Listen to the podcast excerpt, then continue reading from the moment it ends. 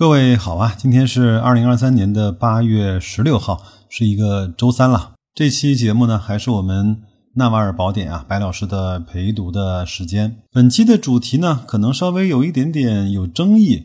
纳瓦尔呢，在书里面其实讲了很多次啊，他说人生呢，一定需要一些杠杆的。但是可能啊，我们这些做投资的人来说呢。看到“杠杆”这两个字啊，就好像觉得一定会伤害到自己，所以呢，我这期节目的标题啊，也把它。定成了投资慎用杠杆，但人生杠杆不可或缺。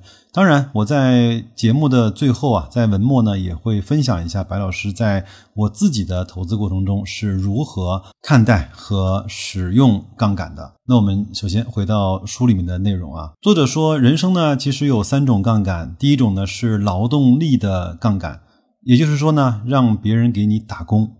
劳动力杠杆是一种最古老的杠杆。但是在现代社会，这种杠杆的效果啊，并不是最好的，甚至作者认为它是一种最落后的杠杆。因为管理他人是一件非常的复杂、极具挑战的工作，需要你有高超的领导技巧。弄不好呢，管理者还会落个众叛亲离，被手下生吞活剥的下场。资本呢，是作者认为的第二种杠杆。这种杠杆呢，他认为比第一种劳动力的杠杆要更加的高级一些。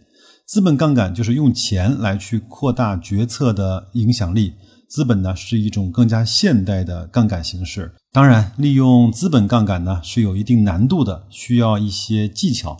在二十世纪啊，人们曾经用资本杠杆获得了惊人的财富。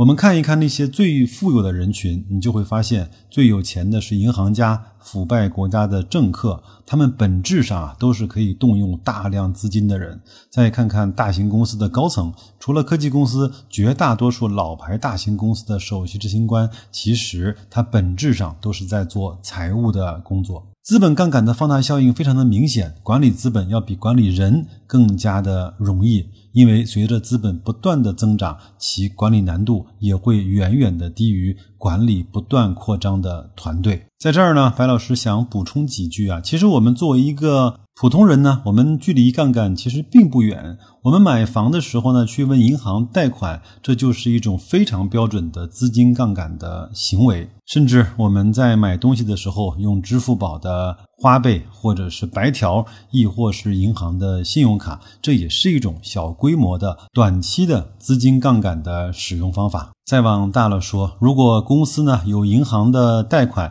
当然是一种杠杆，或者是上下游呢有一些账期或者是赊账的行为，其实也都是资金杠杆不同的表现形式。那说回到我们个人的投资啊。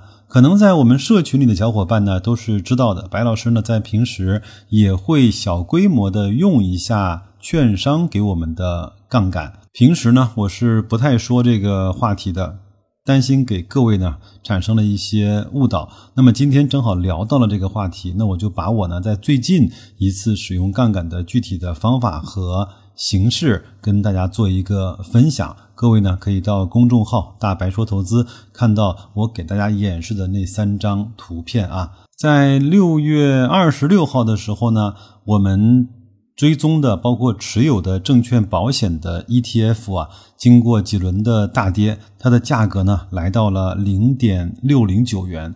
那么，因为我们每周呢都在通过大白另类估值来去跟踪这些标的的具体的估值的百分位，所以呢，来到了这个价格，我们知道它在估值的标准层面来看，它是非常的有价值的。所以呢，在当天呢，我就用零点六零九元的价格，利用券商啊给我的融资啊下单了五万份，合计金额呢是三万零四百五十元。然后这个时候呢，我并没有像大部分的人一样呢，去每天盯着这个股价，我转手呢去设置了一张条件单，在这个标的呢高于零点六六元的时候，我是用条件单的方式选择把它卖出。当我把这个条件单设置完了之后呢，这笔交易我就再也不去看它了。时间就来到了七月二十五号，市场呢在那几天啊回暖的迹象特别的明显。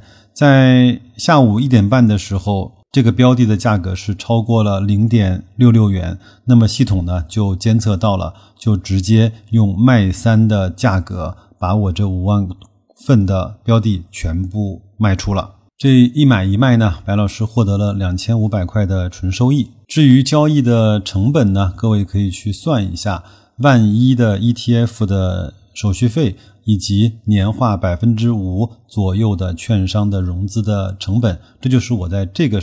交易上所付出的所有的成本，因此呢，在各位啊看到我每个月跟大家分享和同步的那一份网格交易的收益的表格里面，有一个其他项，更多呢就是来自于类似像这笔交易一样的收益。当然，即便是如此呢，我也不建议各位啊贸然的去在你的交易软件中这样的去设置。因为这里面呢有几个关键的因素，第一个呢就是你对这个 ETF 的估值要做到十分的心中有数。第二个呢，可能我们要有比较好的持股的心态。如果零点六零九的价格买了五万股之后呢，它还在持续的下跌，那么很多人可能啊就会心慌，坐不住，拿不住，有可能会在零点五九的时候把它给清仓平掉，产生了实际的亏损。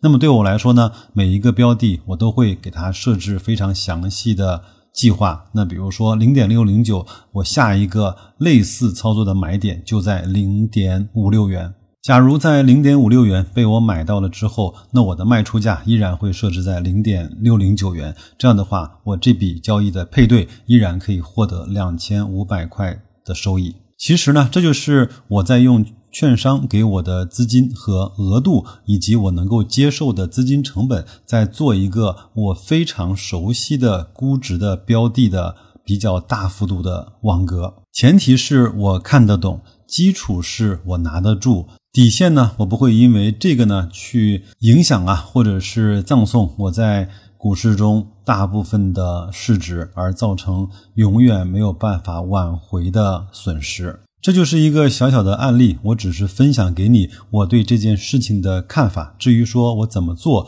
一点都不重要。当然，如果你要有兴趣的话，可以在我们的公众号“大白说投资”的底部对话框输入“社群”，我们可以一起呢讨论更多类似于像这样的投资的方式。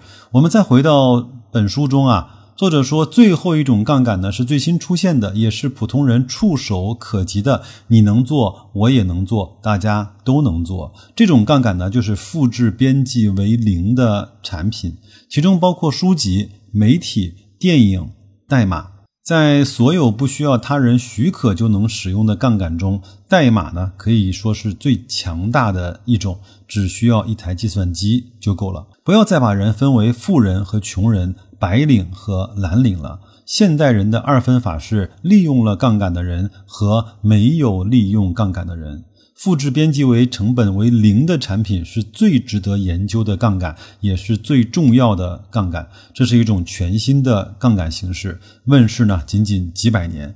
这种杠杆始于印刷机、广播媒体，加速了它的发展。而互联网和编程的出现，更是使其啊产生了爆发式的增长。不需要他人为你打工，也不需要他人给你投资，你就可以把你的劳动成果放大成千上万倍。其实作者说，本书呢就是一种杠杆。在过去呢，如果我想分享我的理念，我就得坐在讲堂里现场讲课，最多呢也就是讲给几百个人来听。这种最新形式的杠杆创造了全新的财富，创造了所有新晋的亿万富翁。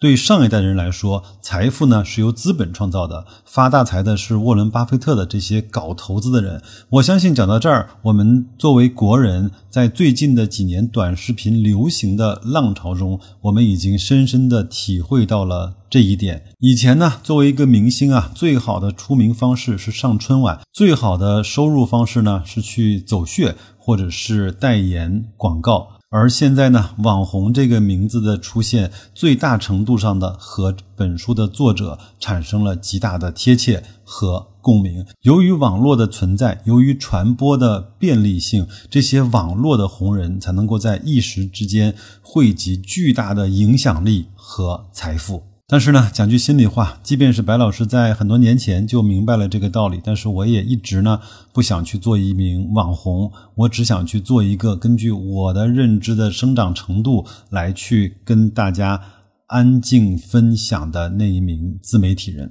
在这个章节的最后啊，作者说，靠出租自己的时间是永远无法致富的。我把这句话也多次讲给了我的孩子听。我说，你最好或者是千万不要去做那个手停嘴就停的事情。无论处于人生的哪个阶段，努力的目标都是不断提高自己的独立性，而不是升职加薪。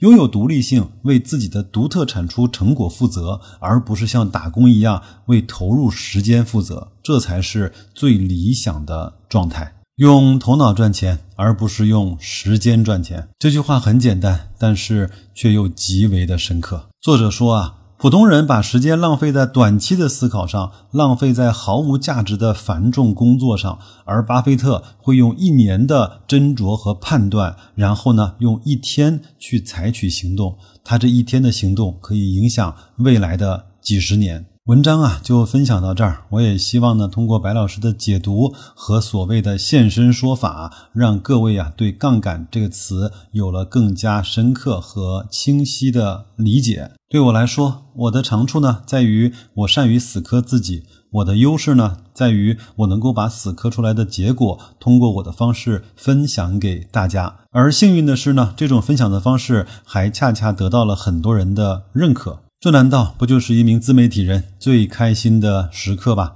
那就这样吧，感谢你的时间，希望你可以关注我们的公众号，也诚挚的邀请你到我们的社群中来。祝各位在本周工作愉快，投资顺利，再见。